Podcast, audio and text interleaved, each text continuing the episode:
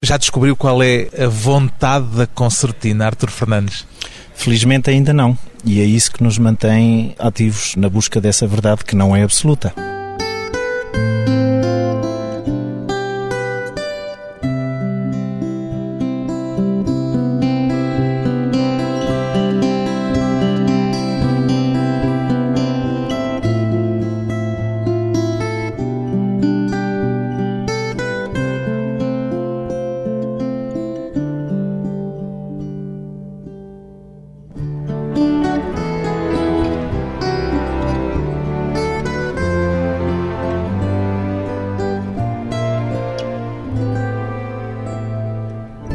Fernandes, 43 anos, músico, seria correto chamar-lhe concertinista, Artur Fernandes? Sim, seria Não sei se a palavra existe. Pois, também não a procurei ainda, mas na tradição usa-se o termo tocadora.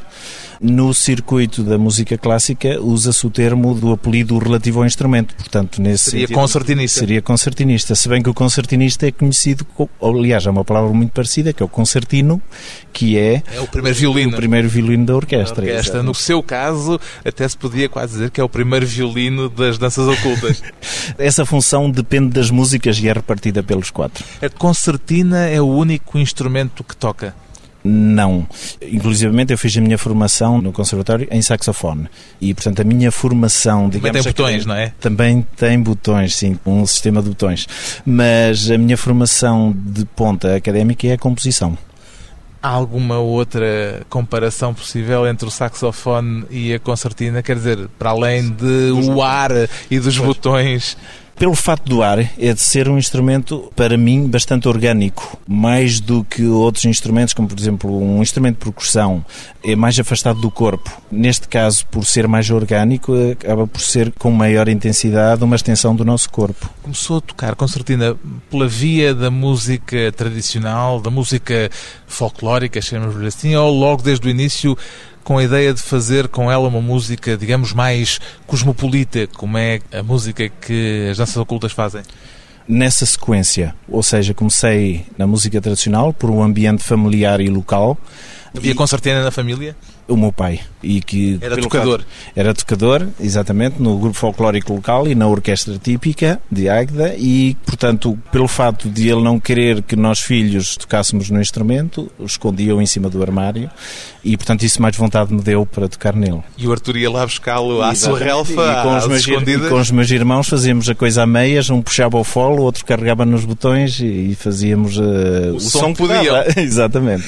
Como é que chamaria a música que é hoje feita pelo Danças Ocultas?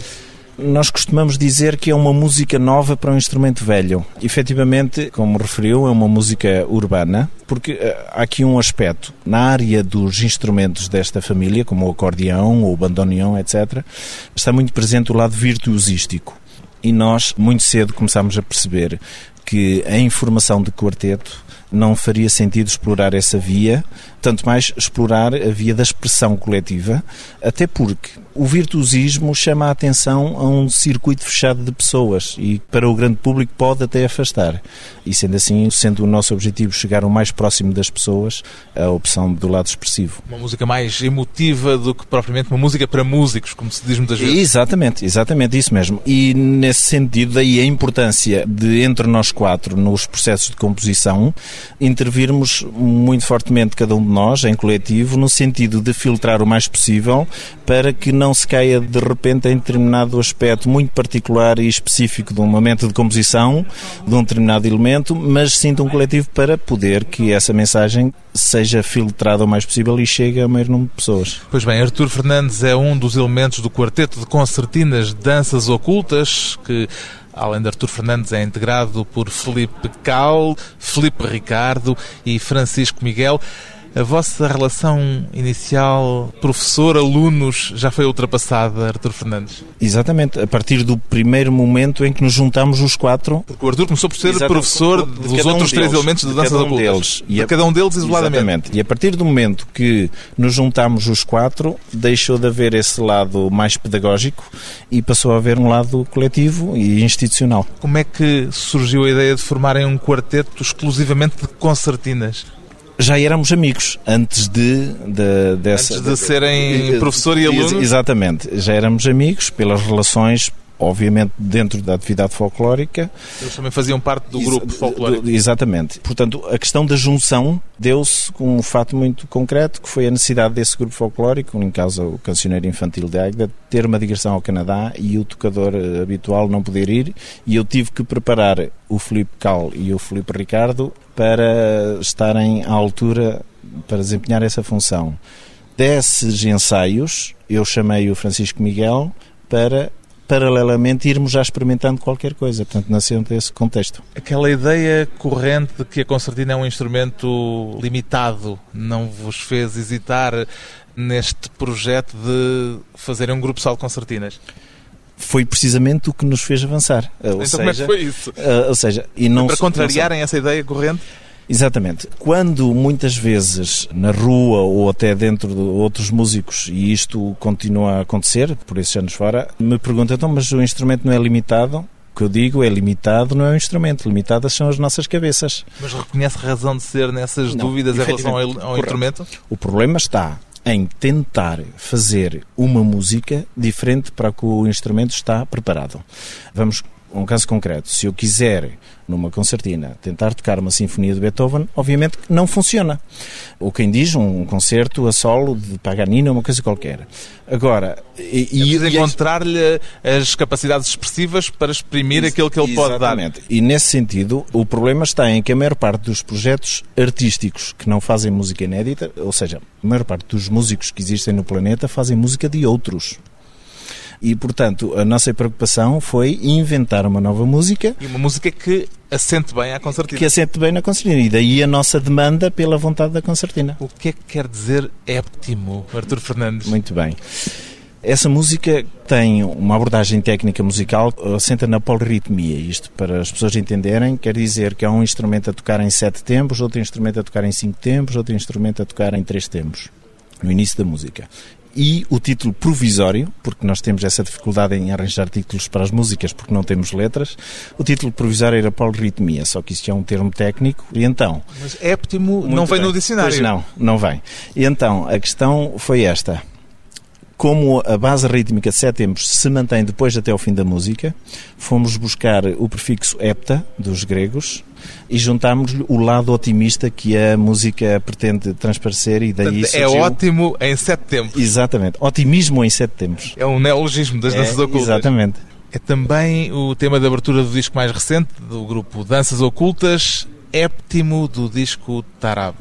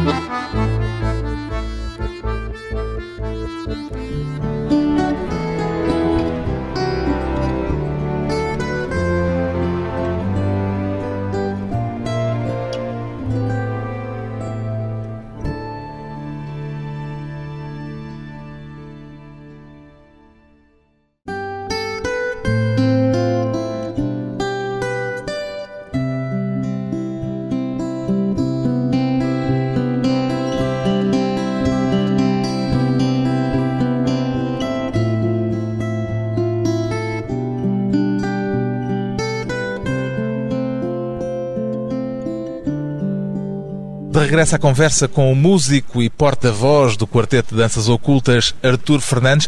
O que é que significa a palavra tarab, Artur Fernandes? Tarab é um termo árabe que significa uma elevação espiritual em coletivo entre o artista e o seu público no decorrer da performance. Tarab é o título também do vosso disco e recorde-me, antes de avançarmos mais à volta da palavra, recorde-me que já há um outro disco do músico libanês Rabi Abu Khalil, precisamente com este título, Tarab. Conhecem esse disco ou isto foi apenas uma coincidência? Foi uma coincidência. Eu conhecia o trabalho do Rabi Abu Khalil e só mais tarde vim a verificar que já existia este título. Não foi uma homenagem? Não foi uma homenagem. Bom, e porquê este título? Este repertório começou a surgir de sessões coletivas de aquecimento. Antes de iniciarmos o repertório, fazíamos sessões de aquecimento que geralmente começavam com um músico a propor um ambiente, um ritmo instalado e depois íamos improvisando por cima. Gravamos essas sessões sempre e da audição disso fomos reparando que isto poderia ascender a um estatuto maior do que um mero aquecimento e passar a repertório de pleno direito. E começaram a aproveitar esse material, esse material desses que, ensaios. Que passa por um baixo instalado repetitivo, quase obsessivo, e fomos depois já em apresentações públicas, antes da edição do disco, fomos percebendo que estas músicas tinham a capacidade mais forte de prender o público na viagem mental connosco.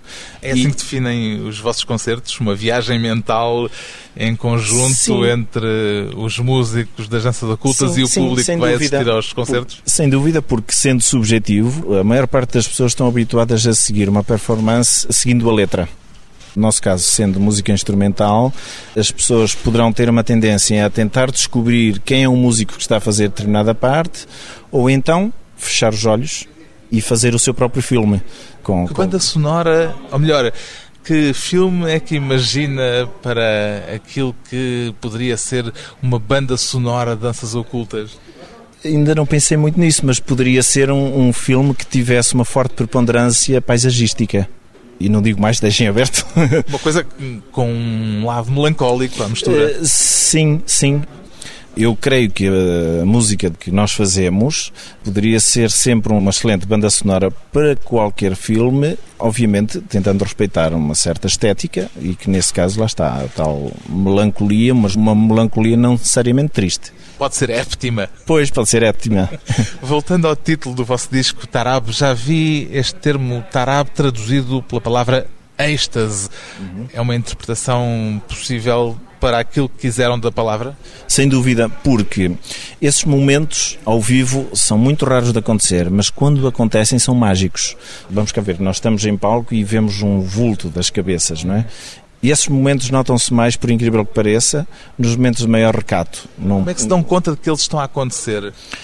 Por um lado, quando entre nós, e como estamos visualmente em contacto, estamos a sentir que estamos a ir bem no ritmo e estamos em empatia e sentimos que da parte do vulto do público há um menear de cabeças, uma dança mais ou menos que acompanha a música e depois por outro lado obviamente com o tipo de aplausos, não necessariamente com um aplauso forte, estrondoso, mas com uh, um aplauso sentido. Um, pois é isso, e isso sente-se, isso sente-se, não é preciso estar lá com uma régua a medir, faça a expressão, mas sente-se isso. O Artur Fernandes no início assinava a maior parte dos temas do Sim. grupo, entretanto, agora os temas são todos assinados coletivamente.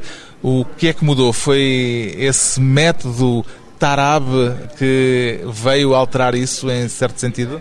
Sim, mas não foi o método que o alterou. Foi uma vontade logo desde o início, no sentido de dar propriedade nos mais diversos aspectos da vida do grupo, dar propriedade a todos os membros do grupo. E não, isto não é propriamente um projeto de um líder, mas é um, um projeto em que os quatro são líderes.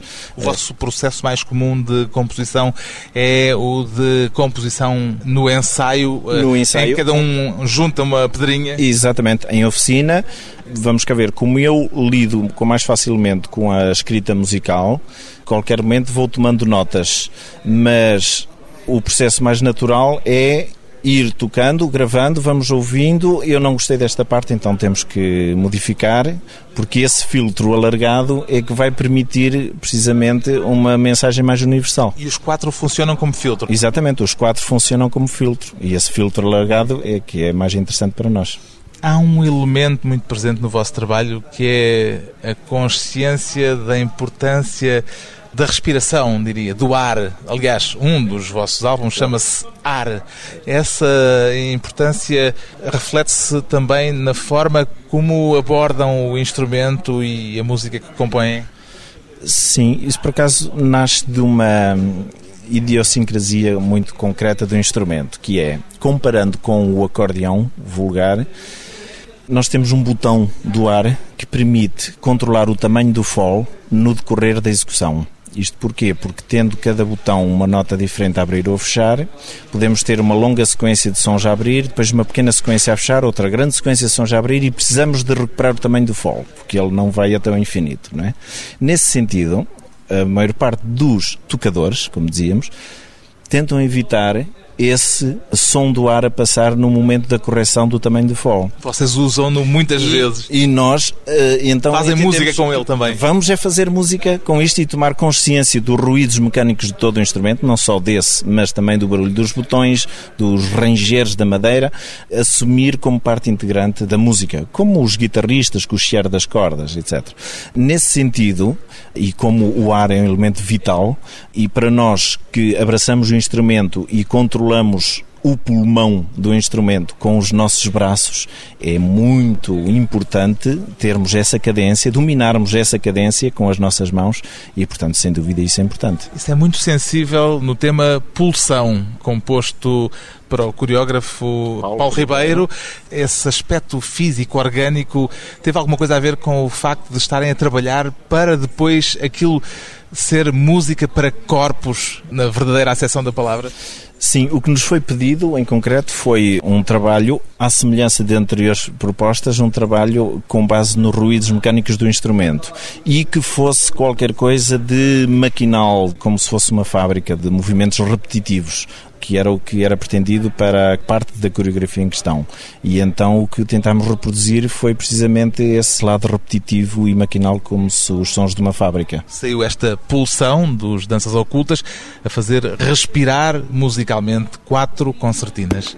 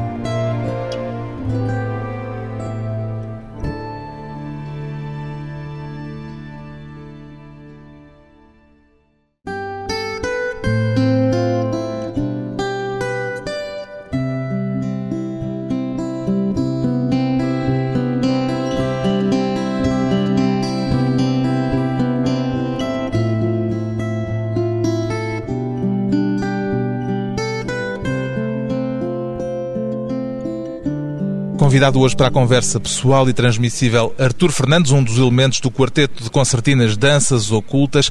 O facto do grupo ser de Águeda alguma vez teve alguma influência na vossa atividade artística, na vossa atividade musical, Artur Fernandes? Não sei responder a isso, não, porque nos experimentamos de outra forma. Obviamente Alguma que... vez sentiu que por exemplo, houve oportunidades que não obtiveram ou que perderam pelo facto de não estarem num grande centro, por exemplo. Correto. Há esse dado adquirido que em Portugal será importante para uma prática artística estar perto dos meios de produção e de comunicação. O que sentimos é que muitas vezes fazemos concertos para esse Portugal fora e o acompanhamento jornalístico é deficitário, a não ser que seja na área de Lisboa, isso é mais eficaz. E por vezes passamos de ativos a inativos num instante, porque se não fazemos um concerto em Lisboa num prazo de três anos, deixamos de existir. Continuando, no entanto, sempre Exatamente, a tocar. A tocar em Portugal ou por esse mundo fora. No entanto, internacionalmente, para nós isto é muito grato, porque as pessoas perguntam onde somos. Ah, somos de uma pequena localidade a 70 km a sul do Porto. E como as pessoas descobrem que afinal a música portuguesa não é só fado, com esta nossa proposta, tentam ir perceber o que é que é a geografia musical portuguesa e que realmente, ah, então o fado é de Lisboa ou de Coimbra. Ah, muito bem. Então para nós isso penso eu que poderá ser um lado interessante o facto de não estarmos num grande centro. Viver num pequeno centro urbano hoje em dia tem mais vantagens ou mais desvantagens por comparação com a vida numa grande cidade, do seu ponto de vista? Eu já experimentei viver em Lisboa durante cerca de quatro anos. Foi-se embora? Mas não pelo fato de ser embora. Foram circunstâncias. Obviamente depende muito da maneira de ser cada pessoa, o que é que cada pessoa busca para si no seu dia a dia, se busca o sossego ou se busca o bulício. E o Arthur e busca caso, o sossego? Eu busco o meio termo. A questão é esta. Busca o bulício quando lhe apetece. Exatamente. Hoje em dia, cada vez estas questões são mais acessíveis. Quem diz isto diz o acesso à informação e, portanto, não é tão dramático como há 40 anos. Alguma vez consideraram deslocar eh, o grupo para um grande centro, para o Porto ou para Lisboa? Por acaso, em conversas, por vezes, essa situação surge, mas nunca pondo a questão Lisboa-Porto. Pondo sempre Paris ou Londres ou Nova York, porque sentimos que a nossa música é do mundo e muitas vezes, eu digo até por brincadeira, há muito mais países no estrangeiro do que em Portugal e, portanto, com aptidão para ouvir a nossa música. O projeto de Danças Ocultas ocupa-vos a tempo inteiro?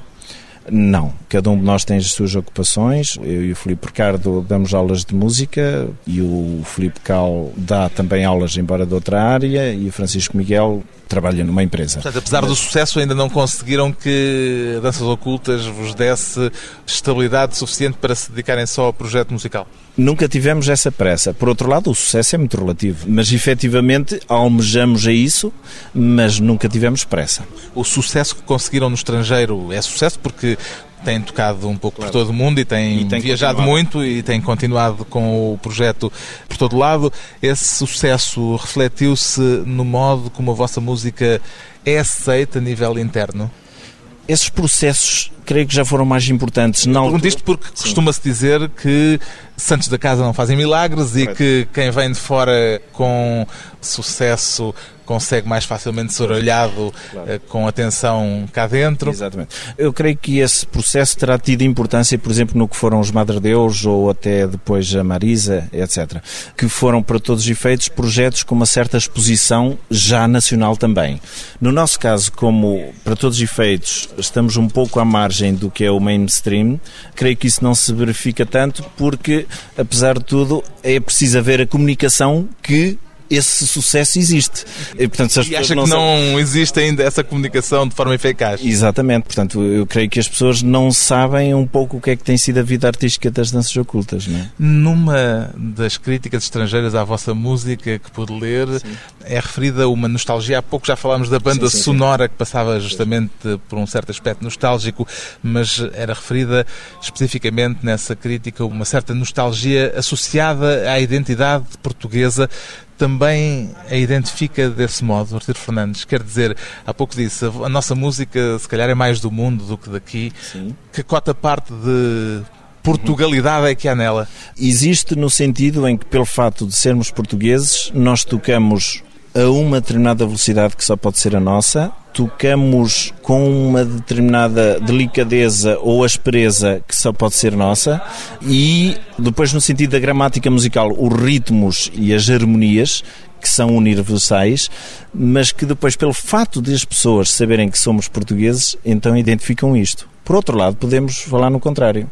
No sábado passado tocámos em Montemor o Novo, E no fim do concerto, já fora do teatro, houve uma, um casal que passou e que disse comentávamos que de onde é que serão? Se calhar são austríacos ou alemães e quando disseram que eram da Águeda eu fiquei uh, admirada porque eu sou de Blasema de Chão, que é uma aldeia do Conselho de Águeda e eu fiquei muito admirada. Portanto, efetivamente, a nossa música só pode ser do mundo, por isto mesmo que está aqui a prova. Por outro lado, quando as pessoas sabem à partida que somos portugueses, então eh, identificam por vezes identificam elementos aspectos que até poderão ser do fado ou de outras coisas quaisquer, sendo que não houve essa intenção. Há um eco muito presente na vossa música, não sei se conscientemente ou não, por exemplo, da música de Astor Piazzolla. Não sei se é só pelo instrumento e provavelmente isso terá um papel Sim. muito importante. Há, há esse eco até porque é uma das minhas grandes referências musicais e quer queiramos, às vezes é difícil da nossa parte descolarmos dessa referência. E o bandoneon é um primo, imagino, Exatamente. da concertina. E com um timbre muito semelhante. E pelo facto de nós termos alterado a afinação dos nossos instrumentos, levou a aproximar-se mais do timbre do bandoneon. Por outro lado, há um outro aspecto que é o aspecto que o Astor Piazzolla usa muito na sua interpretação, que é um certo ar rebelde da melodia, enquanto há uma marcação rítmica muito rígida do tango, ele voa com a melodia por ali fora. Vocês voam e, também muitas vezes. E na nossa estética musical, muitas vezes isso acontece também, essa a melodia solta-se das amarras e, e voa por aí fora, e portanto pode haver essa semelhança, sim. Voltando à ideia de Tarab, aquela ideia que está presente no título do disco, atingem essa espécie de clímax musical, de êxtase musical, sempre que se juntam ou por vezes a coisa não funciona a 100%? A maior parte das vezes não funciona. Quer dizer que porque, o êxtase, o tarab, são momentos eh, únicos de exceção. De exceção, de muita exceção.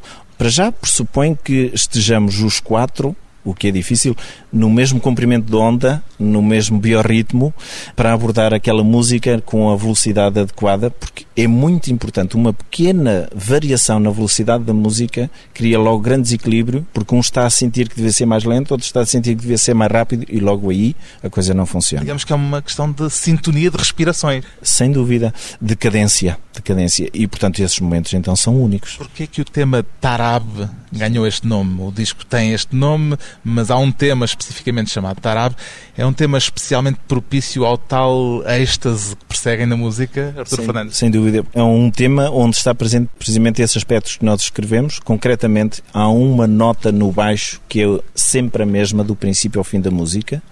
Depois há várias melodias que vão passando e entrando e voltando e o baixo continua sempre no mesmo, é sempre a mesma harmonia do princípio ao fim e cria o tal efeito de pêndulo que facilita as pessoas a entrarem na viagem mental. Já agora, uma curiosidade, no final desta música há uma abordagem quase... Citação. Oh, ainda bem que descobriu. Então não preciso dizer. Não, precisa, claro. para chamar a atenção das pessoas de um, de um, de um tema, tema popular português. De um tema popular português que é Ao Romper da Bela Aurora. O que é que sucede?